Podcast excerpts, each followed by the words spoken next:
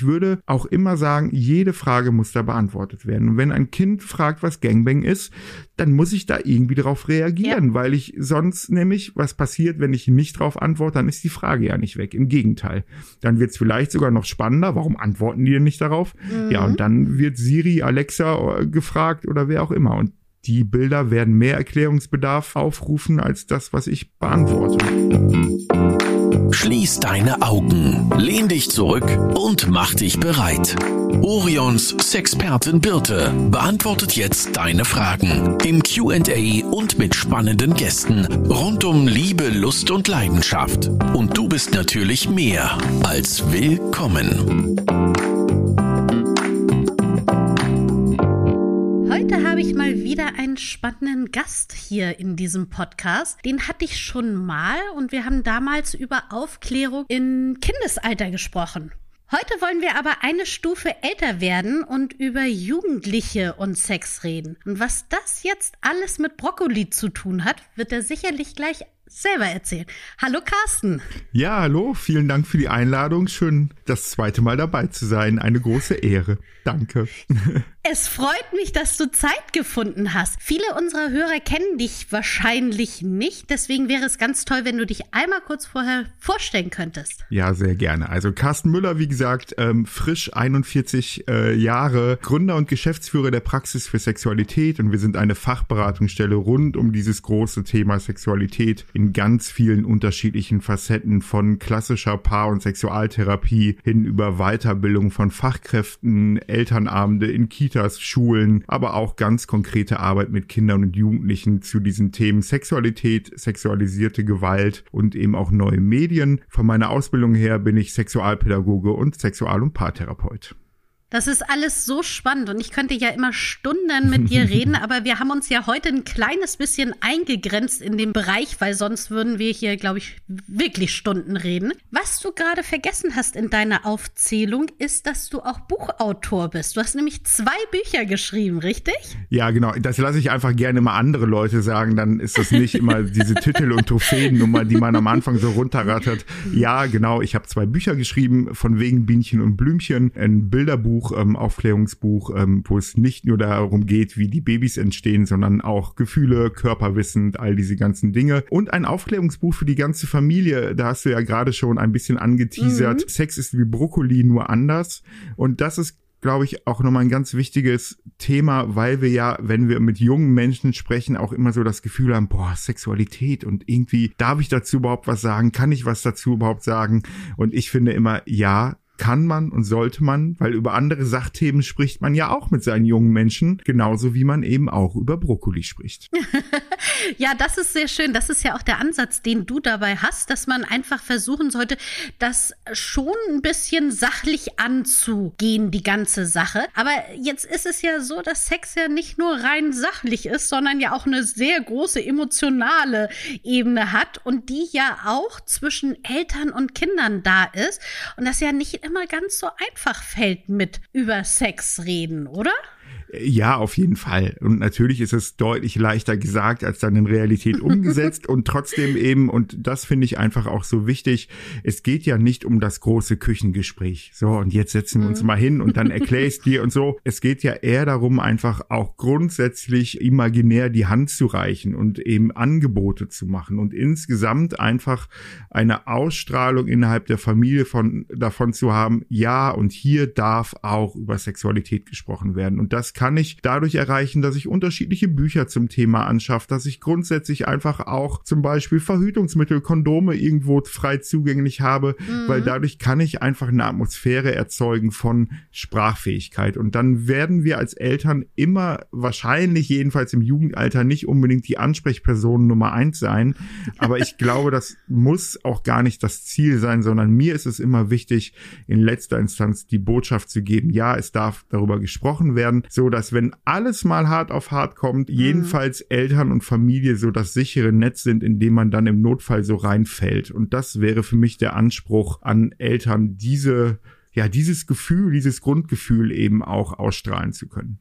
Ja, jetzt ist es ja so, dass meistens, wie du schon richtig sagtest, wird man als Eltern nicht als erste Ansprechpartner gewählt, sondern da sind ja doch eher Freunde, Freundinnen die erste Wahl, die ja aber auch eventuell alle in diesem gleichen Alter sind und mit den gleichen Problemen vielleicht hadern. Und wie schaffe ich es denn da doch eventuell als erwachsene Person einen Zugang zu bringen und zu sagen, pass auf, alles gut, aber es gibt so ein paar Regeln, das wäre ganz gut, wenn man die einhält.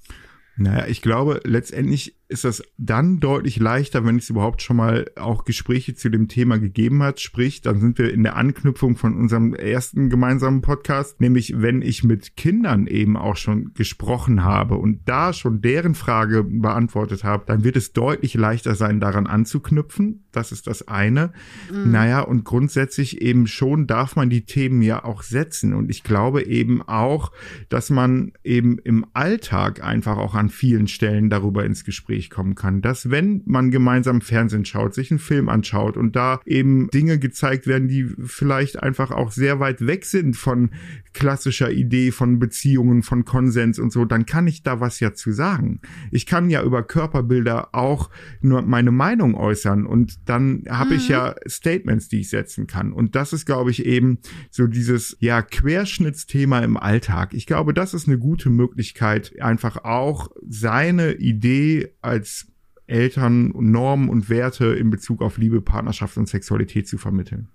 Oh, ich kann mich noch sehr gut an die Zeit erinnern, wo mein Sohn wirklich also hinterm Kissen versunken ist, wenn sich nur ein Pärchen auf der Leinwand geküsst hat. Also mhm. das war schon äh, eine sehr, es war schon sehr unangenehm. Mhm. Aber auch das ist ja vielleicht eine Art und Weise, wie man dann, also wie man dann sagt, ja, einfach da, darüber spricht ist dir das unangenehm? Sollen wir weiterschalten? Oder was kann man dann in diesen Momenten machen, damit man eben nicht diese peinliche Stille ertragen muss? Ja, ich finde diesen Ansatz, hey, was brauchst du, damit es dir gerade nicht unangenehm ist, finde ich, ist erstmal schon mal ein guter. Und eben aber auch das zu respektieren und eben keine blöden mhm. Sprüche zu machen, sondern eben zu sagen, ja, das kann sein, dass du das im Moment noch irgendwie doof findest. Viele Erwachsene finden das dann eben nicht mehr so doof und machen das eben auch gerne, weil es irgendwie auch schön ist. Und trotzdem ist es völlig legitim, dass du jetzt gerade denkst, oh mein Gott, das werde ich nie in meinem Leben tun. Okay.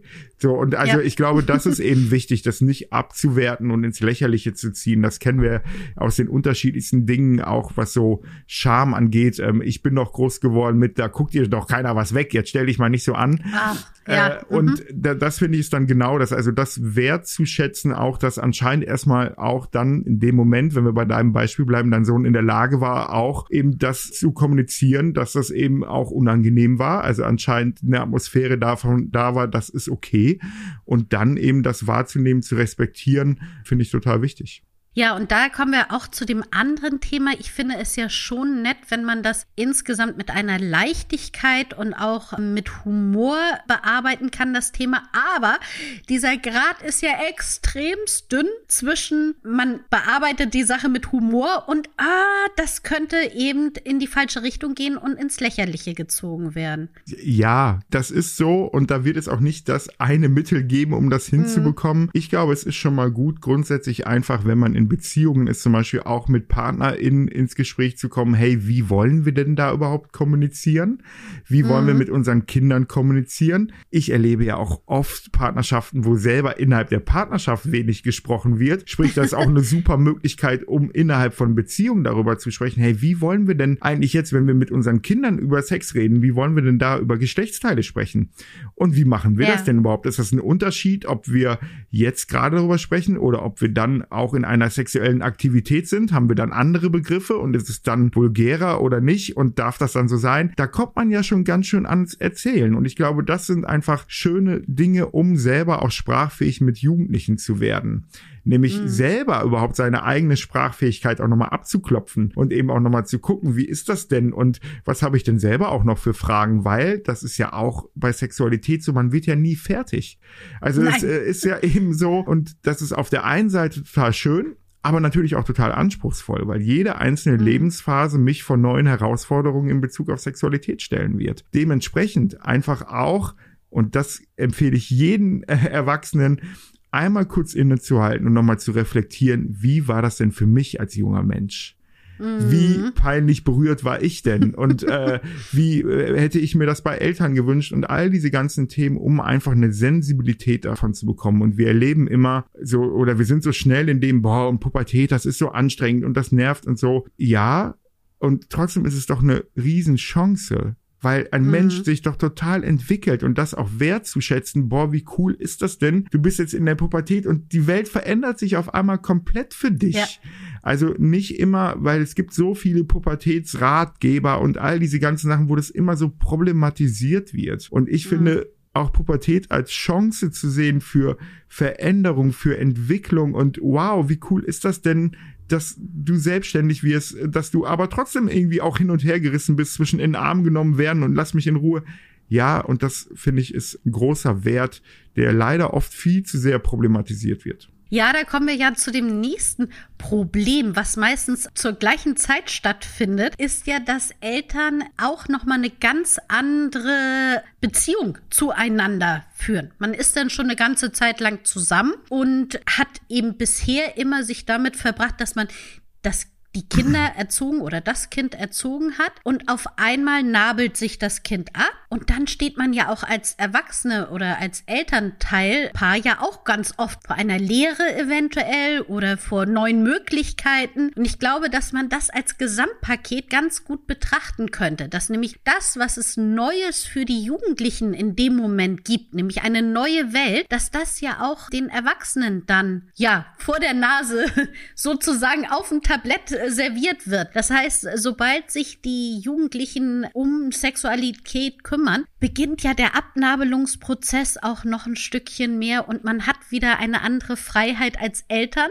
und muss sich aber auch als Eltern vielleicht ein bisschen mehr um sich als Paar wieder kümmern. Ja, und das ist, glaube ich, das, was du ansprichst, genau der Grund, warum sich so fokussiert wird auf die Pubertät der Jugendlichen. Dann muss ich mich hm. nämlich weniger mit uns beschäftigen und mit der neu gewonnenen Zeit auf einmal, mit dem neuen Fokus auf Paarbeziehungen und all diese Dinge. Und das ist, glaube ich, da wird manchmal auch die Pubertät als Sündenbock herhalten müssen für, für genau diese Themen. Naja, und das ist eben, finde ich, dieses Thema Anspruch ist ja nochmal ein, ein ganz spannender. Welches Anspruch habe ich denn an meine Paarbeziehungen auf, in Bezug auf Sexualität? Und was vermittel ich aber auch den jungen Menschen? Und da erlebe ich einfach mhm. so, dass Sexualität einfach auf so ein riesen Podest gesetzt wird und irgendwie das dein erstes Mal, also under pressure, ja, ja. Äh, ne? Und äh, mhm. ich finde immer, wenn ich mit Jugendlichen arbeite, sage ich immer, und wenn ihr euch selbst befriedigt, dann habt ihr alle euer erstes Mal Sex schon hinter euch. Sehr schön. Äh, nämlich dann habt ihr Solo-Sex, herzlichen Glückwunsch. Und ich finde einfach, das sind doch Botschaften, die gegeben werden müssen. Und äh,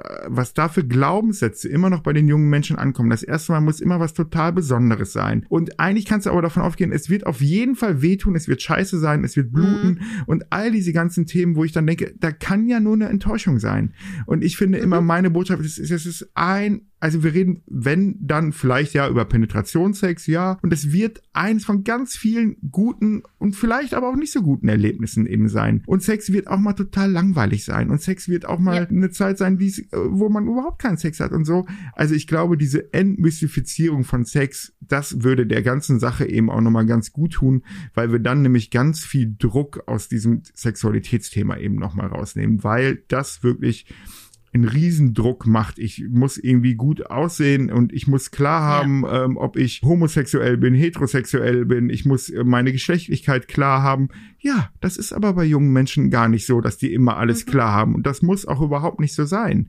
Weil ich muss eben vielleicht auch erstmal sauer schmecken können, damit ich irgendwie weiß, äh, dass ich süß besser finde oder ob ich bitter gar nicht mag und all diese Dinge. Also Menschen auch die Möglichkeit geben, Dinge auch erfahrbar zu machen. Und das ist doch auch der Grund, da kommt man ja ganz schnell auch in dieses ganze Pornografie-Thema. Ja, warum schauen denn Jugendliche Pornografie? Weil sie keine Idee davon haben, wie denn Sexualität mhm. eben auch gemacht werden soll. Man hat immer schön alle Verhütungsthemen durch in Schule. Ja, aber wie mache ich denn jetzt mir schöne Gefühle? Und wie kann ich denn irgendwie auch äh, jemanden oral verwöhnen? Und all diese ganzen Themen, da gibt es keine Informationen zu. Und dann ist es, glaube ich, auch sehr naheliegend, warum jugendliche Menschen auch Pornografie konsumieren. Das heißt, du bist Befürworter von Pornografie bei Jugendlichen? Naja, Befürworter finde ich ist zu viel gesagt. Ich finde eben, es bringt überhaupt nichts da, über Verbote dran zu gehen, sondern mhm. ich bin da einfach pro Bildung und gegen Verbote. Also das ist für mich einfach, wir müssen einfach die Menschen befähigen, bewusste Entscheidungen zu treffen. dafür brauchen sie Informationen.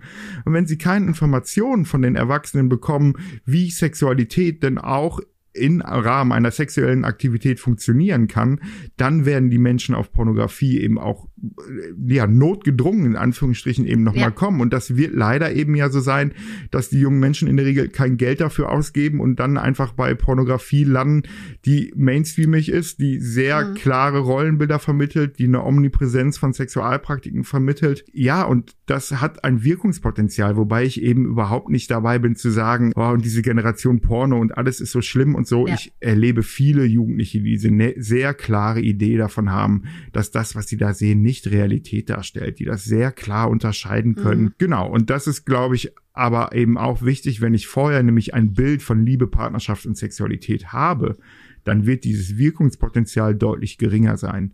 Und diese ganze Idee von Verboten und so, ich glaube, das bringt uns überhaupt nichts, weil die jungen Menschen werden eine klare Idee dazu finden, wie sie auch auf Pornografie dann kommen, wenn sie das eben nochmal möchten. Ich glaube, es braucht da mehr sexuelle Bildung, um da einfach auch eine Idee von zu kriegen.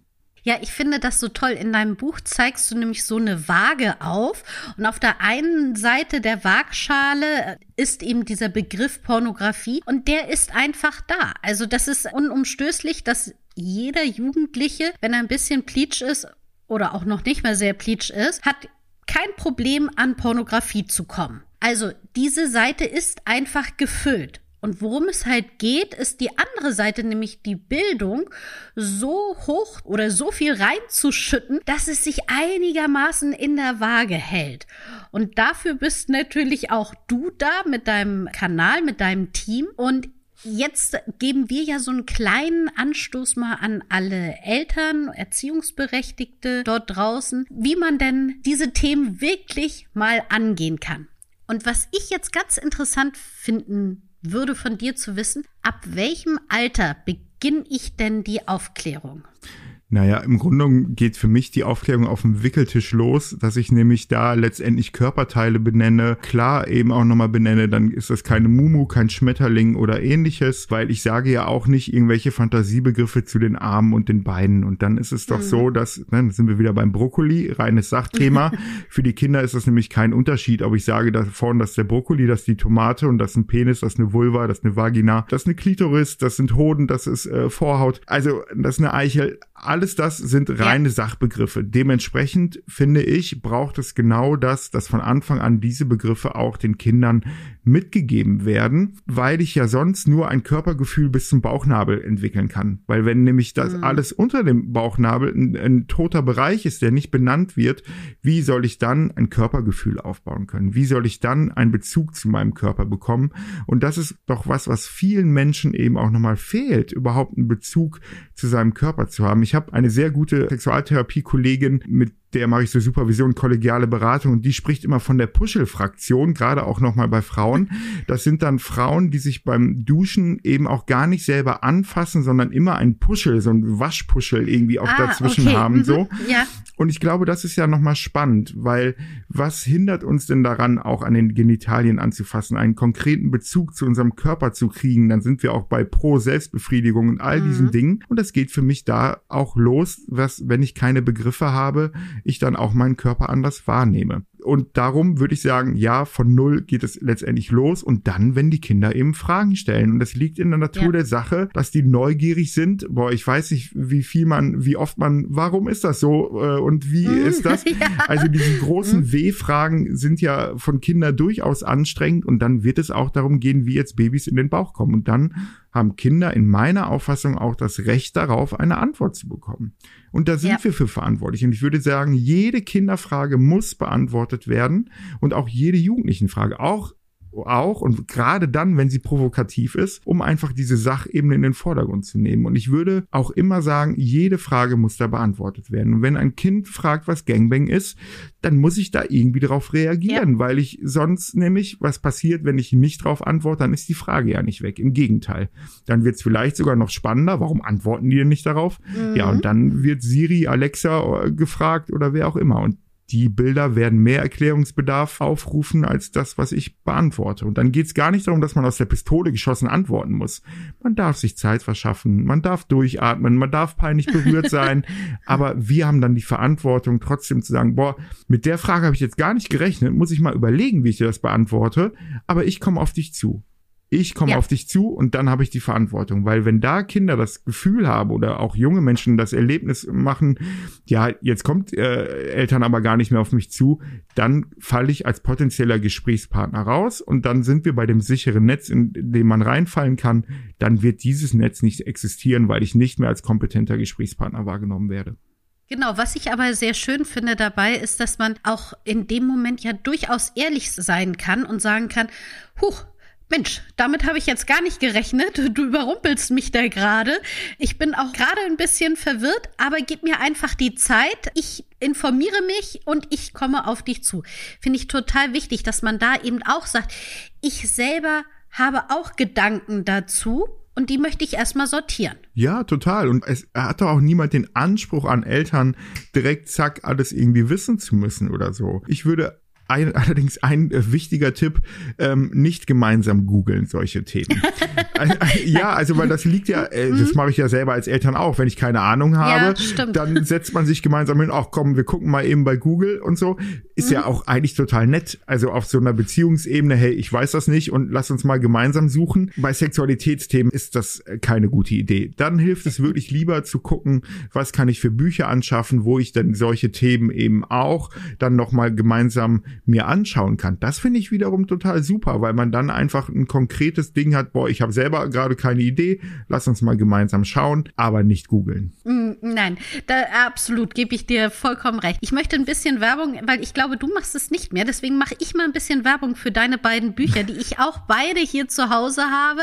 Ich habe ja auch zwei Kinder im unterschiedlichsten Alter. Der kleine ist sieben, der große wird 17, also ist äh, wirklich zehn Jahre Unterschied und das von wegen Bienchen und Blümchen habe ich hier offen liegen und schauen wir uns ganz oft an, weil es geht wirklich nicht nur um Sexualität und um die Körperteile und die Benennung, sondern ich finde es so schön, du zeigst ganz viele unterschiedliche Körperformen auch da drin ab. Das ist natürlich gerade in der heutigen Zeit, wo ja alles sehr filterbearbeitet ist, ist es halt umso schöner zu sehen, wie sehen denn Körper überhaupt aus? Das finde ich ganz toll. Und das zweite ist eben das, wovon wir ja schon sprachen. Sex ist wie Brokkoli nur anders. Haben wir hier auch liegen. Und das ist ja etwas, was du ja auch ganz klar sagst. Einfach offen liegen lassen, dass die Kinder sehen, es gibt Literatur. Ich kann mir das mal mitnehmen und ich kann das mal in Ruhe in meinem Zimmer anschauen. Und auch für alle, die jetzt sagen, na ja, meine Kinder sind jetzt größer, ich werde mir mal das Buch für die Älteren, also das Brokkoli-Buch ähm, anschaffen. Ah, nehmt auch das andere. Das ist zwar wirklich ein Kinderbuch, aber ich glaube schon, dass das nochmal ein ganz neue Hinweise davon gibt, was es so, was auch gefühlstechnisch so passiert. Das ist ja auch ein Kapitel, was da drin vorkommt. Mhm. Ja, absolut. Ich ähm, habe das schon ein, zwei Mal gehabt. Es gibt ja bei beiden Büchern eben auch so Kapitel, wo es dann so Elternkästen gibt, also wo so mhm. Informationen, dann ga, gab es so Fragen, ja, aber wenn, was ist denn, wenn die Kinder dann selber lesen und dann die Elternkästen dann sich auch durchlesen und so? Und das finde ich total super, weil man dann einfach nochmal einen neuen Impuls hat, um über Dinge eben auch nochmal zu sprechen. Und ja. dann eben auch so diese Elterntipps können auch wiederum für neue Gespräche dann nochmal genutzt werden. Und eben für mich als also einfach wirklich dieses Zeichen zu setzen, hey, hier in unserer Familie darf über Sex gesprochen werden, das kann man einfach durch so Literatur oder eben auch dadurch, dass man Kondome eben frei zugänglich macht und so. Und ja, dann werden die vielleicht mal aufgeblasen und als Wasserbomben genutzt, aber ey, scheiß doch drauf. Also jetzt mal ehrlich. So, ja, ich, ich verstehe nie, wo das Problem irgendwie auch nochmal ist äh, dabei. Und genauso auch solche Dinge, dass für Pflegeprodukte irgendwie kein Taschengeld bezahlt werden muss und so. Das sind einfach mhm. Dinge, worüber ich eben auch schon mal klare Zeichen Zeichen setzen kann, hey, ich weiß, das ist wichtig und mir ist dann aber auch wichtig, wenn du dich intim rasieren möchtest, kein Problem, aber dann immer bitte auch frische Klingen und so. Die musst ja. du auch gar nicht bezahlen. Ich sorge dafür, weil mir ist das als Eltern wichtig und so. Und dann äh, werden einfach auch junge Menschen merken, Eltern ist es nicht egal und da werden Bedürfnisse wahrgenommen und gesehen und das ist einfach ein Handreichen und in letzter Instanz natürlich, die Hand muss auch erstmal genommen werden von den jungen Menschen. Das ist dann auch mhm. nicht unsere Verantwortung, aber unsere Verantwortung ist es, die Hand zu reichen und sich auch nicht auf Schule verlassen oder so. Schule ist eine ja. super Möglichkeit für Gefahrenabwehraufklärung. Also Gefahrenabwehr ist dann Verhütung von Schwangerschaften und Verhütung von Geschlechtskrankheiten. Das übernimmt Schule, aber dieses ganze emotionale, äh, das ist ja auch kein reines Biologiethema oder so. Und da glaube ich, ist es ja wichtig, selber Verantwortung auch für zu übernehmen.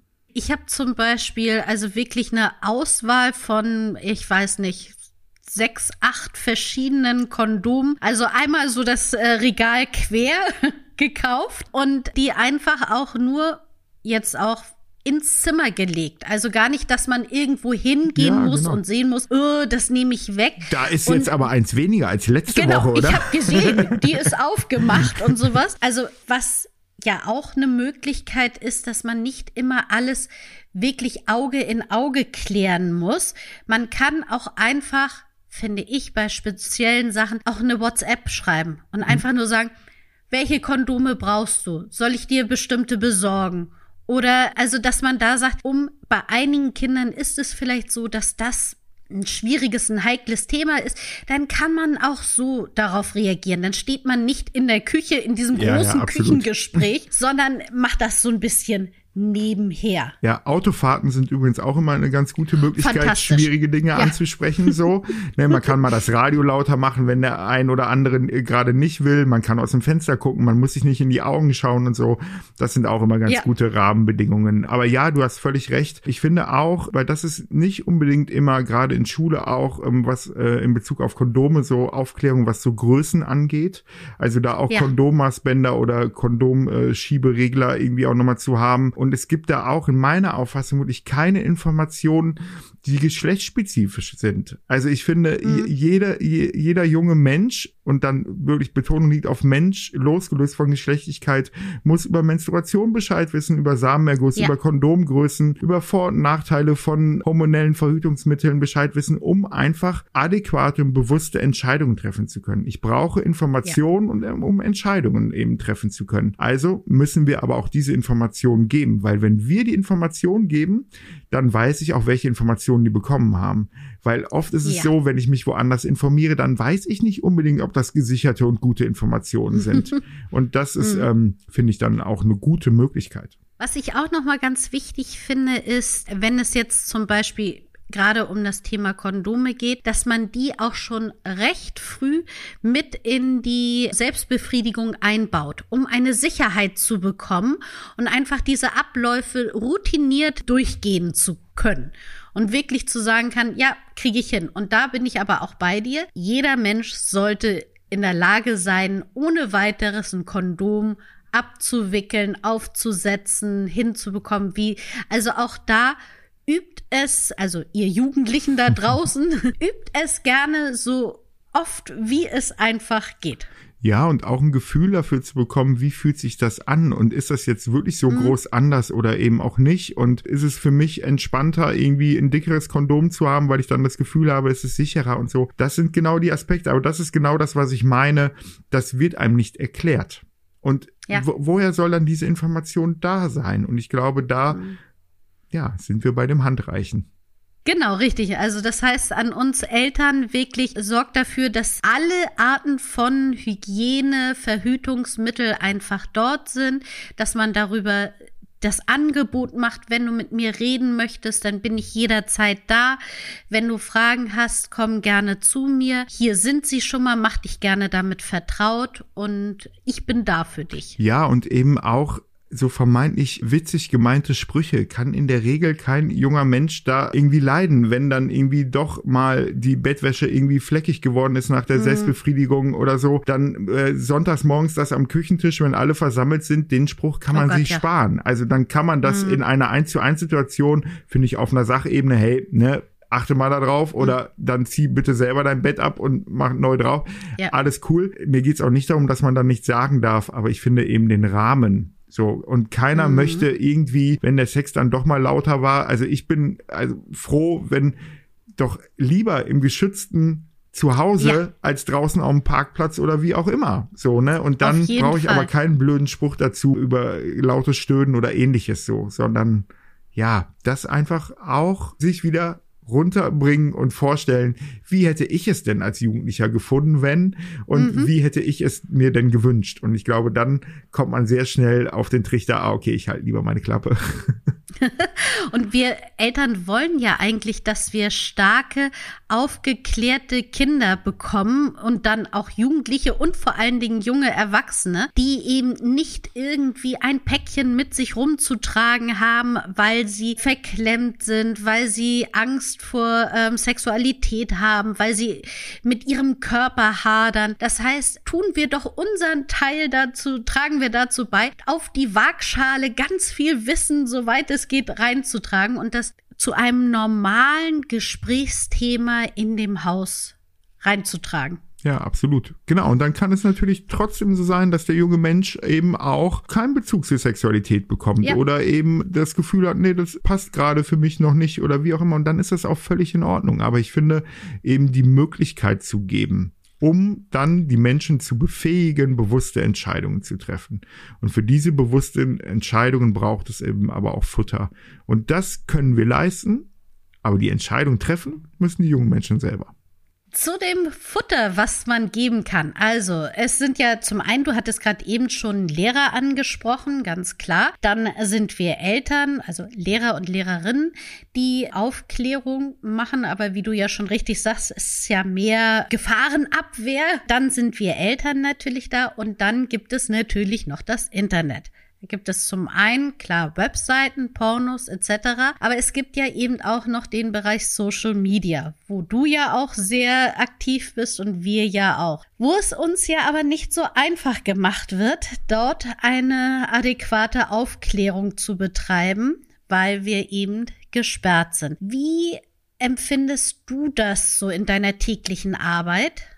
Ja, das ist ein Riesenproblem, weil dadurch letztendlich einfach Bildung eingeschränkt wird. Das muss man einfach klar so sagen. Mhm. Da wird ja auch innerhalb der Community sehr unterschiedlich mit umgegangen. Es gibt ja auch Menschen, die dann Sex eben nicht ausschreiben, anstatt dem X irgendwie eine 6 nehmen oder so. Ich ja. persönlich mache das nicht, weil ich einfach denke, boah, das geht nicht. Dafür ist mir das Thema zu wichtig, dass ich dann, ja, scheiß auf die Reichweite ja. in dem Moment. Aber es ist natürlich eine bewusste Entscheidung, weil das merken wir auch. Unsere Reichweite ist enorm gesunken, seit es einfach der Algorithmus vor, ich glaube, vor drei, vier Jahren oder so nochmal geändert worden ist, ist unsere Reichweite extrem nach unten gegangen. Und ja, ich glaube, wir müssen einfach gucken, welche Wege wir dann eben auch nochmal bespielen, um da letztendlich die Menschen ja, zu informieren. Und dann sind wir nämlich auch bei Angeboten außerhalb von Social Media. So, weil, und dann sind wir auch bei sowas wie Podcasts. Also frag mal Agi ja. zum Beispiel, finde ich, ist ein total guter jugendlichen Podcast von einer total tollen Kollegin auch und so. Also ich glaube, ja. da auch als Eltern mal sich zu informieren, mal nach links und rechts zu schauen, was gibt es da außerhalb von Social Media, das ist total wichtig. Und ja, da wird man einfach ganz schön von amerikanischen Unternehmen eben ja. nochmal eingeschränkt. Und dann, ich meine, das ist so immer dieses einfache Beispiel, aber es ist ja de facto auch so, dass die männliche Brustwarze einfach okay ist und die weibliche dann nicht und so. Und das sind ja alles Aspekte, die da sind. Ich bin mal gesperrt worden wegen eines Bildes aus meinem äh, Bilderbuch, was ich gezeigt habe, wo dann eben hm. Vulva und Vagina äh, von einem Kind gezeichnet natürlich, Bilderbuch ja. gezeigt worden ist, also kein reales Foto.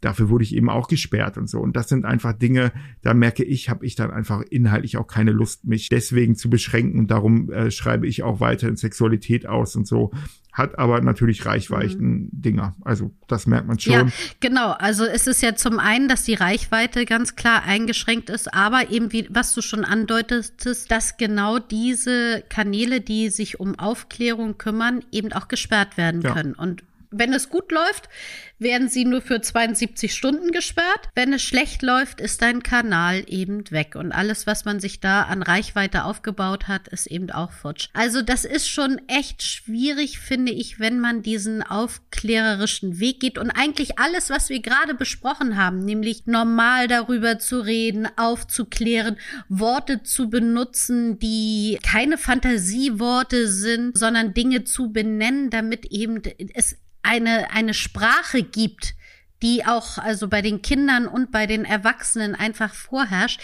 die werden uns ja leider in den allermeisten Social-Media-Kanälen gestrichen. Also auf Zumindest ja. auf allen, die aus Amerika kommen. Und das sind ja eigentlich ja, ja. die wichtigsten. Genau, StudiVZ gibt's ja nicht mehr. Nee, nein, nein aber, aber nein, natürlich ist es genau so. Und ja, man fragt sich eben auch immer, mein Gott, es gibt so viel Scheiß im Internet, aber das wird dann irgendwie, also weil in meiner Auffassung geht's ja wirklich um Bildung. Ja, das ist schwierig, darf uns aber eben nicht müde werden lassen, trotzdem eben Inhalte auch medial und auch in Social Media zu präsentieren, weil das sind einfach die Kanäle, über die wir auch Menschen erreichen können. Und da glaube ich, ist es eben ja auch ein Zusammenspiel, also ein Zusammenspiel von dann Menschen, die sich fachlich damit beschäftigen, Bildungsarbeit zu leisten, aber auch allen Konsumenten, die dann so einen Podcast wie diesen hören oder eben auch sich Dinge dann Social Media mäßig anteilen. Also es funktioniert ja auch darüber, dass man im Freundeskreis ja. auch mal darüber spricht, wie wir denn Stimmt. mit Sexualität und unseren Jugendlichen umgehen. Also ich denke, auch diese, diese realen Netzwerke, weil da wird ja in der Regel auch nicht darüber gesprochen. Da wird ja auch nicht mhm. darüber gesprochen, boah, äh, wie machen wir das denn jetzt mit den Kondomen und den Jugendlichen? Wo legst du die denn hin und so? Also ich glaube, diese kleinen Netzwerke auch zu nutzen, um Bildung eben auch voranzubringen, zu diskutieren, Haltung zu entwickeln, das macht man bei so vielen anderen Themen. Macht das doch bitte auch beim Sex. Ja, das stimmt. Finde ich eine, finde ich eine gute Anmerkung, dass man wirklich sich überlegt, dort, wo man bisher auch mit Freunden über alle anderen Sachen auch gesprochen hat, da doch einfach auch mal dieses Thema reinzubringen. Ja, absolut. Das finde ich super und ich würde sagen, mit diesem wunderbaren Schlusswort oder Idee, wie man eben Sexualität noch normaler in den Alltag einbauen kann, würde ich die HörerInnen ins Wochenende entlassen. Und ich freue mich ganz doll, wenn wir uns nochmal zum dritten Mal dann wieder hören. Sag doch nochmal einmal ganz kurz, auf welchen Kanälen man dich überall erreichen kann. Genau, entweder über die Internetseite praxis-sexualität.de und in Social Media, Instagram bin ich als ähm, K wie das amerikanische Auto äh, Punkt Müller ähm, oder eben auch die Praxis für Sexualität. Darüber findet man unsere Kanäle und genau, ja, und vielleicht machen wir ja, ich meine, das wäre dann ja die Triologie noch auf die Erwachsenensexualität und die Aufklärung von Erwachsenen ja. zu schauen, ist dann vielleicht ja der Teil drei dann. ja, das hört sich sehr gut an. Wenn ihr daran interessiert seid und jetzt schon Fragen habt, dann dürft ihr uns die natürlich immer gerne schreiben und zwar an podcast.orion.de. Und lieber Carsten, ich verabschiede mich und freue mich auf Teil 3. Alles Gute, danke dir. Bis dann. Bis dann, tschüss. Das war Willkommen, dein Orion-Podcast mit Sexpertin Birte. Du willst nächste Woche wiederkommen? Dann abonniere uns gerne auf der Podcast-Plattform deiner Wahl.